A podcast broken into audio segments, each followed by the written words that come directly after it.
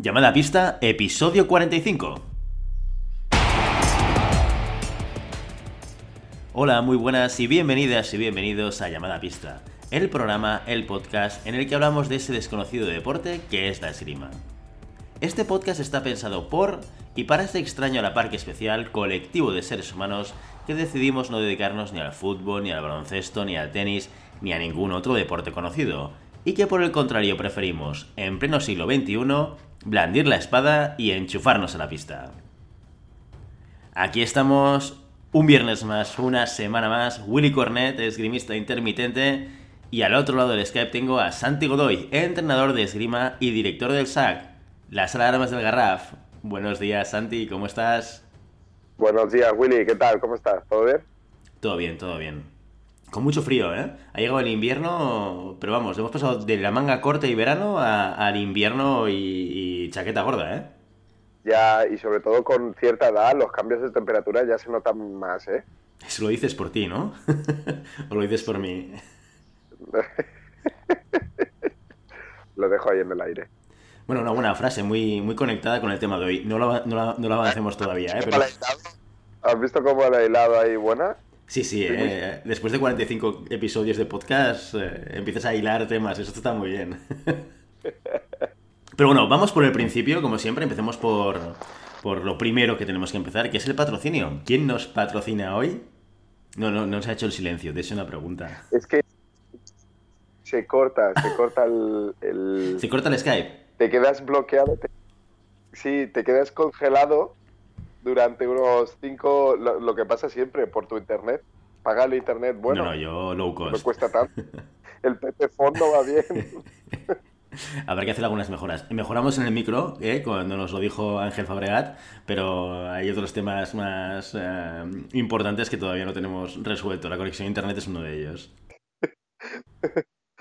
¿Quién nos patrocina hoy? El patrocinio de hoy es nada más y nada menos que Fencing Fan Neps. ¿Qué te parece? No, bueno, me, parece estupendo. ¿Has visto? Hay repetición, ¿eh? hay reincidencia de patrocinio. Y además, eh, hoy traigo tres noticias de actualidad sobre los NEPs. a ver qué tal. Venga, a ver, a ver, qué te, a ver qué te parece. En primer lugar, nos han explicado que Fencing Fan NEPs se ha presentado un nuevo producto. Han creado un nuevo producto un nuevo destornillador más robusto y profesional que dispone de depósito interior para guardar piezas de recambio, para las puntas, los muelles, los tornillos, y que se lanza con una campaña de crowdfunding en Kitcaster. Para aquellos que no sepáis qué es el crowdfunding, básicamente es como una manera de buscar financiación para desarrollar un producto o un servicio eh, con, dinero de, gente que participa no en fondos de inversión, no son grandes inversiones, son pequeñas inversiones, a veces de 10, de 5, de 20, de 30, de 100, 150 euros. Y cuando se ha recaudado el dinero objetivo a través de la plataforma, en este caso Kickstarter, que es la que utiliza NEPS, entonces NEPS desarrollará el producto y entregará, hay una serie de objetivos y una serie de premios que se le da a la gente que da dinero y entonces en función de eso mm, te, regalan o bien el destornillador o, bien una serie de promesas que te hacen en función de lo que tú estés dando. Este es el concepto del crowdfunding, ¿vale? Ah, entonces, aquí que sepáis que en, en, las notas del programa dejaremos un enlace, que no lo voy a decir porque es bastante largo, pero básicamente está dentro de lo que es la plataforma de Kickstarter y en segundo lugar, otra nueva noticia, y es que NEPS ha hecho una acción de apoyo a 25 tiradores y tiradoras de espada que están empujando fuerte a nivel nacional. Esto según criterio de Ángel Fernández, que es el que ha, el que ha hecho la lista. ¿eh? Y que esta semana les han hecho un obsequio de un kit de NEPS personalizado, con 10 tornillos y un NEPS driver, ¿vale? De hecho, si lo seguís por redes sociales a la cuenta de, de NEPS, veréis que ya hay tiradores como Ángel Fabregat, que lo ha recibido, que lo han colgado en redes y tal. O sea que podéis ver incluso el producto en manos de, estos 25 tiradores y tiradoras. Qué bien. Y la tercera noticia, la semana que viene, el viernes que viene, cuando hagamos el episodio 46, será el Black Friday. Oh, qué bueno. Con lo cual, aquí ya, sabéis que esto es descuentos y tal. No, sé si va sin IVA o. Pero bueno, es, un día de estos locos de compra, ¿eh? Aquello que digas, oh, quiero comprar. Pues, día perfecto porque es cuando aplican descuentos y en NEPS también habrá descuentos. Con lo cual, si vais el viernes que viene a, a ver la página web, encontraréis ofertas para poder comprar el material de NEPS. Ah, me parece estupendo. Yo que sepáis que ya he hecho mi aportación en el Kickstarter para este proyecto de NETS, porque me parece, ya lo comentamos, eh, me parece uno de los grandes avances para, para los tiradores de espada en todos los sentidos, en el sentido de la comodidad de cambiar un tornillo, en el sentido de la rapidez que se puede hacer en, un, en una competición y que, bueno, que ya el, el handicap de, de, estar ahí en una competición que se te caiga la punta o que, o que no pases el control ya no es, ya no es una, una razón por, por la que llamar a alguien con un pulso mejor que el tuyo y decir, oye, por favor, eh, ponme los tornillos. Entonces, la verdad es que para mí es un gran avance dentro de la, comodidad de, un tirador de espada. Primero nos electrificamos y luego llegaron los NEPs, ¿has visto? Sería los dos puntos álgidos en el desarrollo de la esgrima. ¿Qué te parece? Me parece estupendísimo. Yo creo que es el futuro. El futuro está aquí y se llama NEPs. Oh, qué bonito, ¿eh? Qué bonito, ¿eh? Esto es publicidad de primera calidad.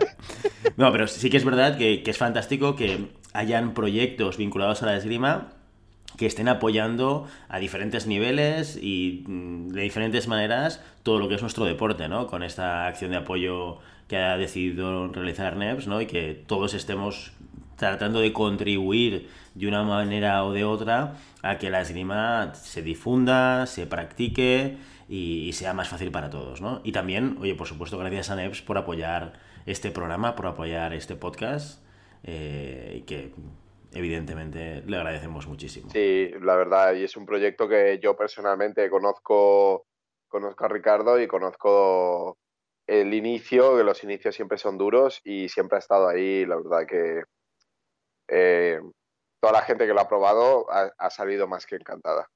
Es un buen producto. Vamos al segundo punto del día, va.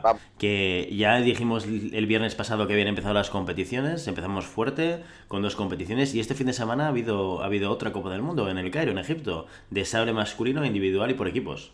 Lo estuvimos siguiendo a través de Telegram, esto lo digo para aquellos que no estéis en Telegram, lo que os estéis perdiendo, ¿eh?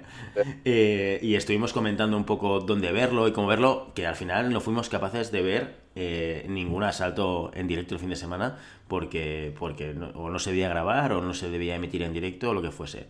Cosas relevantes que han pasado este fin de semana.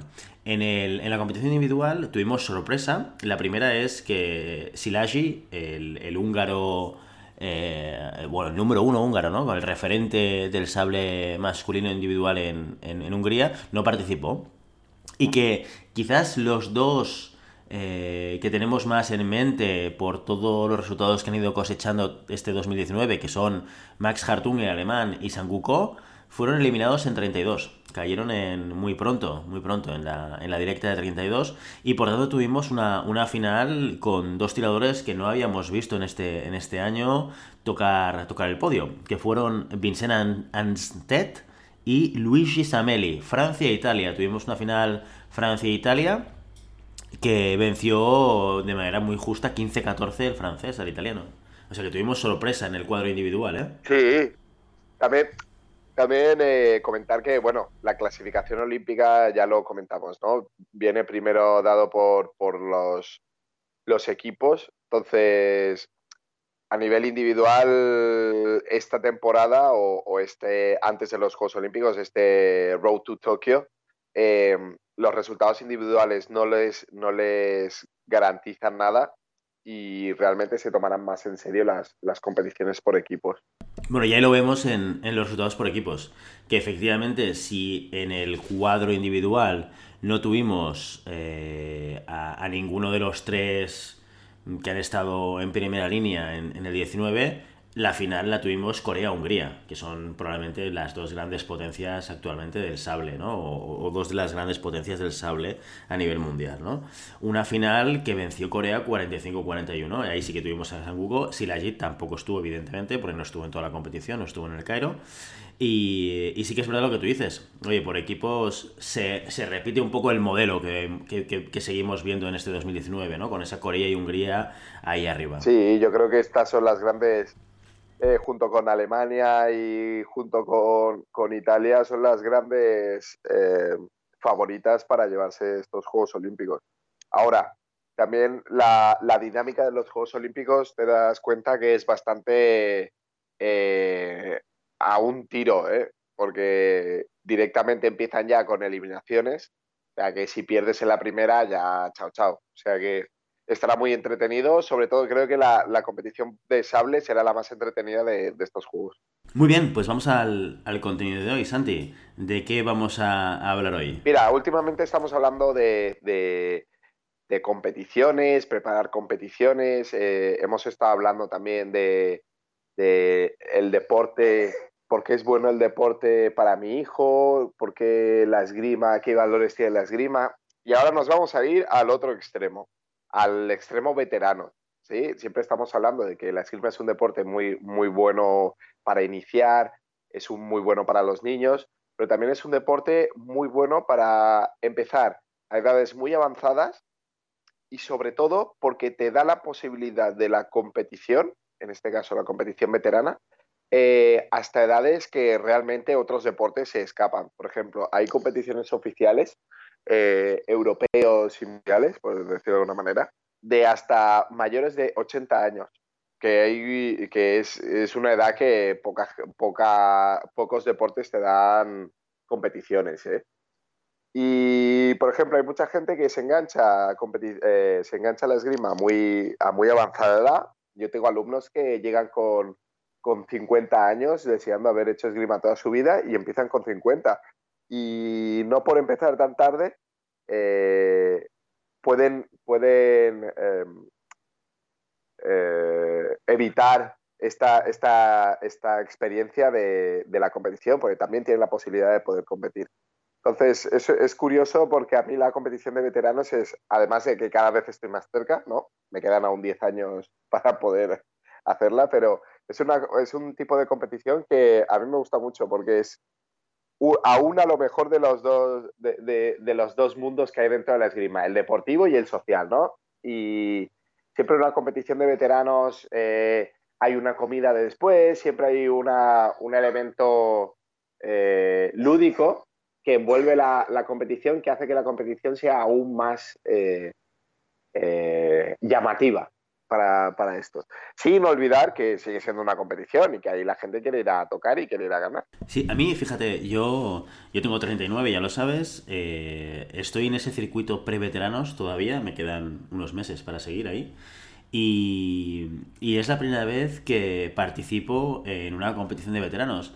Y me llevé una grata sorpresa, una muy grata sorpresa, en un cambio de normativa que hay en veteranos, que ahora tú nos explicas más en detalle y en otras armas, que es el, tema de las directas, ¿no? O sea, cuando llega la competición, normal, hay una pool, como no habíamos, como no éramos muchos competidores, nos juntaron cuatro categorías de veteranos, los pre-veteranos, veteranos 1, veteranos 2 y veteranos 3, ¿vale? En, en las mismas pools.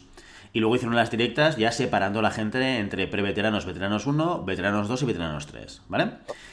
Cuando llego a la directa, me encuentro, no sé quién me lo dijo, eh, alguno con el que había, me había cruzado en la pool, y me dice, oye Willy, que sepas que las directas son a dos tiempos y a diez tocados. Y yo al principio pensaba que me tomaba el pelo, digo, no puede ser. Y me dijo, no, no, tenlo en cuenta, porque además esto es muy importante, porque como estés pensando y planteando el asalto a 15 y tres tiempos, no es difícil que te encuentres con una sorpresa al final del segundo tiempo, que alguien te venga a dar la mano y digas, ¿cómo? ¿Qué? ¿Qué, ha pasado? ¿Quedan tres minutos? No, no, no, es que esto se ha acabado aquí. Con lo cual me vino muy bien, pero me, pilló a sorpresa y a una sorpresa con alegría que pensé, qué bien, diez tocados, dos tiempos, me voy a cansar menos.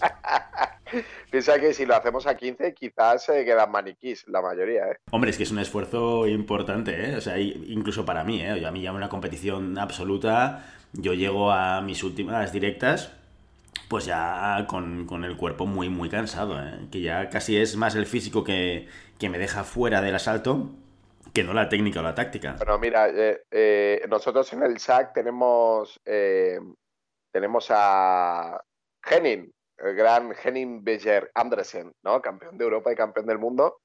Y es uno, un señor que ahora va a hacer, que ahora va a hacer, no, que ya ha hecho 72 años y el tío hace sus tres clases semanales y la verdad es que madre del amor hermoso, ¿eh? Quitando que eh, su vida eh, bebe mucho y fuma mucho, El tío, la verdad es que para es difícil tocar incluso ahora con más de 70 años. Y yo me acuerdo que ya cuando yo tiraba, yo empezaba a tirar, ya era, era un tío duro. Pues eh, no sé si fue tres o cuatro años después de que lo conociera, quedó campeón del mundo de veteranos y al año siguiente quedó campeón de Europa de veteranos. Entonces fue en el 2010, creo.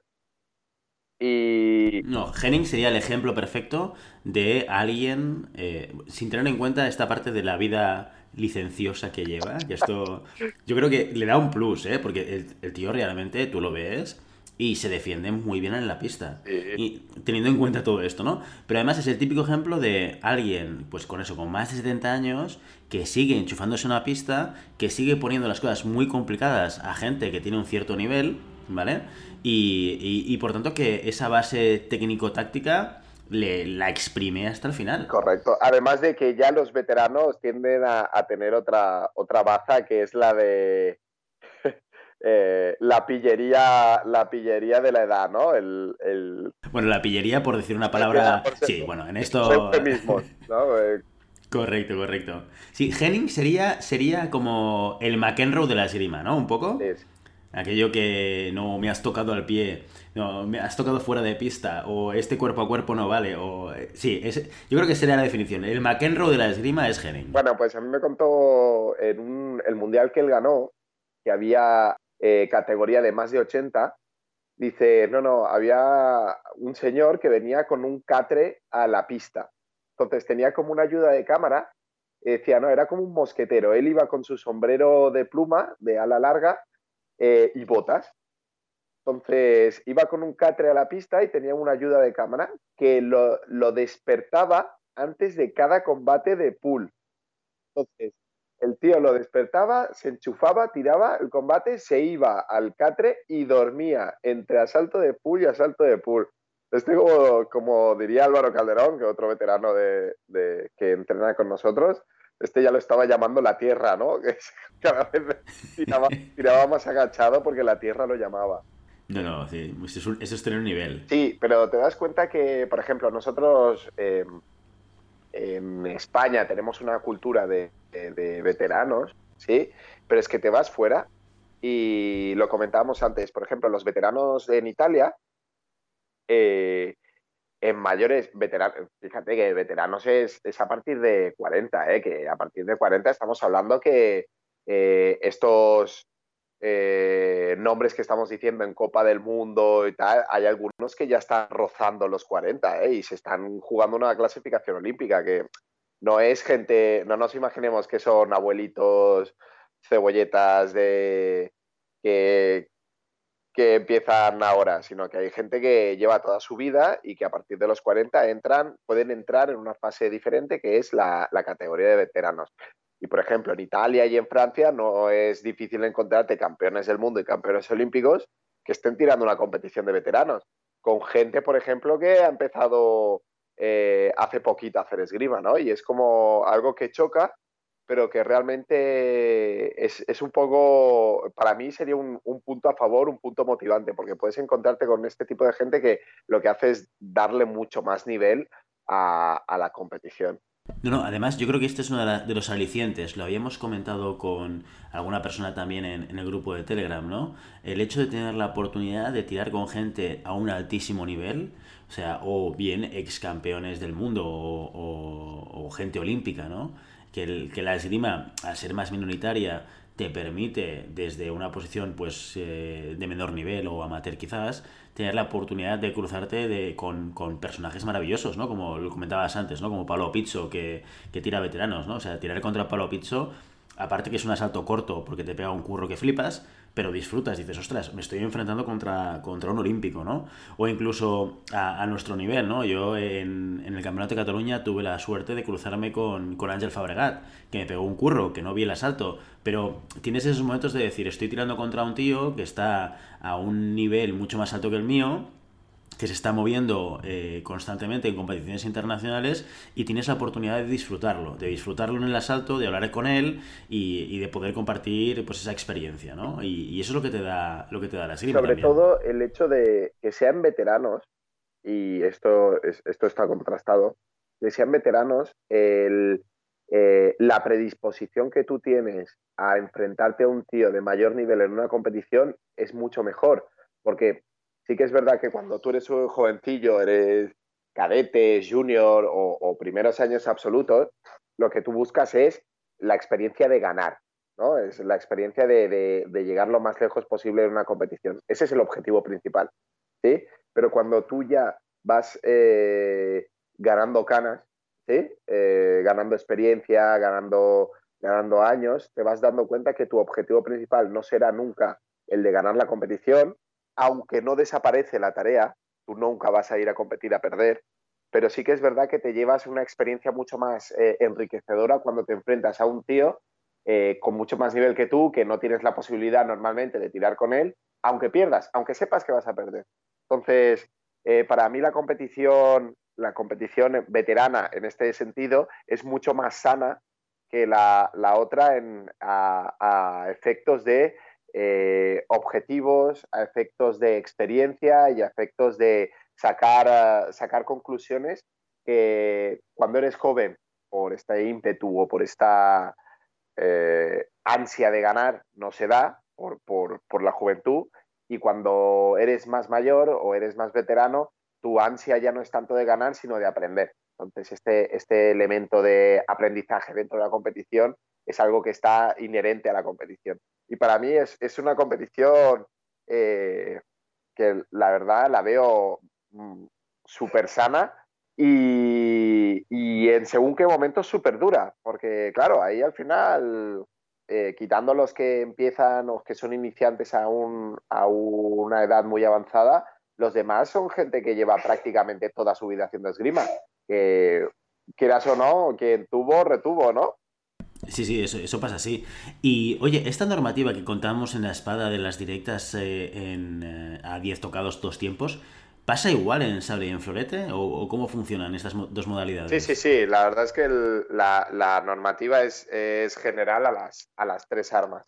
Eh, se hace, se hace dos tiempos a, a, 10 tocados, básicamente para, quitar el, la importancia al físico eh, en este tipo de competiciones. O sea que, al igual que en edades muy tempranas, también es en M11 y en M13 son combates a 10 puntos, dos, tiempos. Eh, lo dice ya la naturaleza, ¿no? cuando nacemos y cuando morimos es, estamos muy cerquitas los unos de los otros. pues en el esgrima pasa lo mismo, ¿no?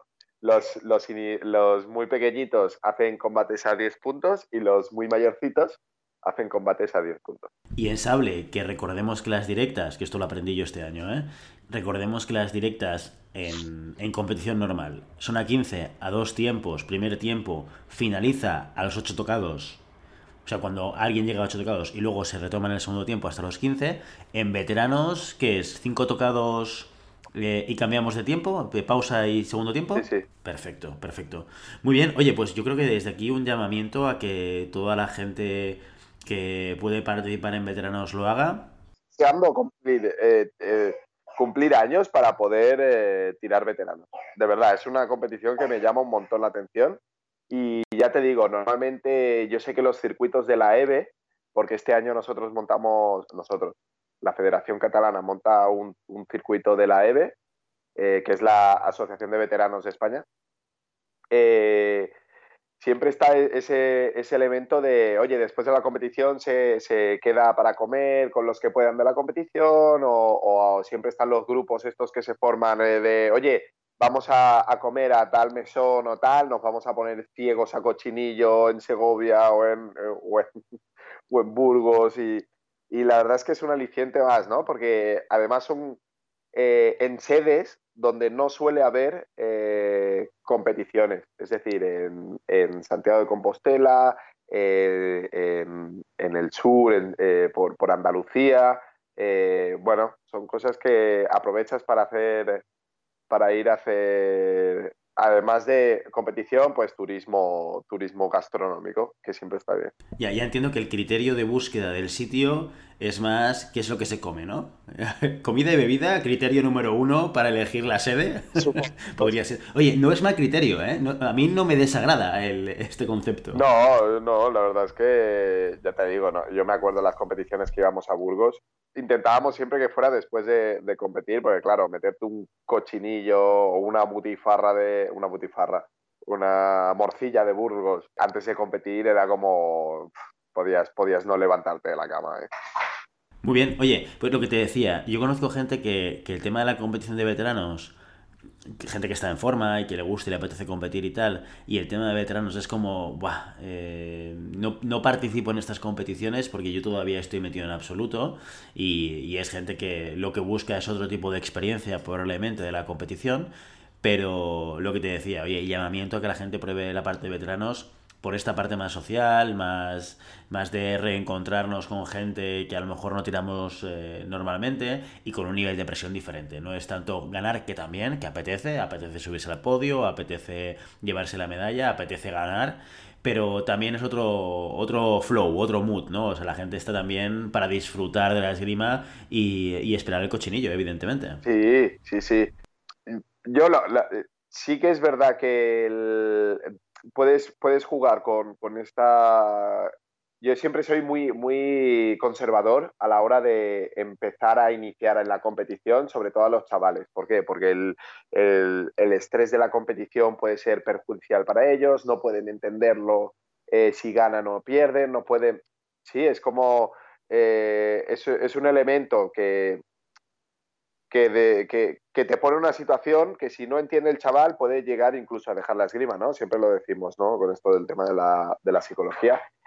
Pero sí que es verdad que en veteranos siempre intento que tiren lo máximo posible desde el primer minuto, porque en competición se van a dar cuenta de que, ostras, es una situación donde pueden aprender mucho más, donde pueden tener un cambio de, de experiencias y un cambio de opiniones con gente que no suele tirar en la sala y que este entendimiento de eh, aprendizaje eh, lo tienen ya de base. Entonces es gente que es complicado encontrarte una persona con más de 40 años que diga, hostia, yo no estoy aquí ahora para pegarme como un chaval de 20, ¿sabes? Entonces eh, es algo que desaparece, este, este punto estresante de la competición desaparece y se sustituye por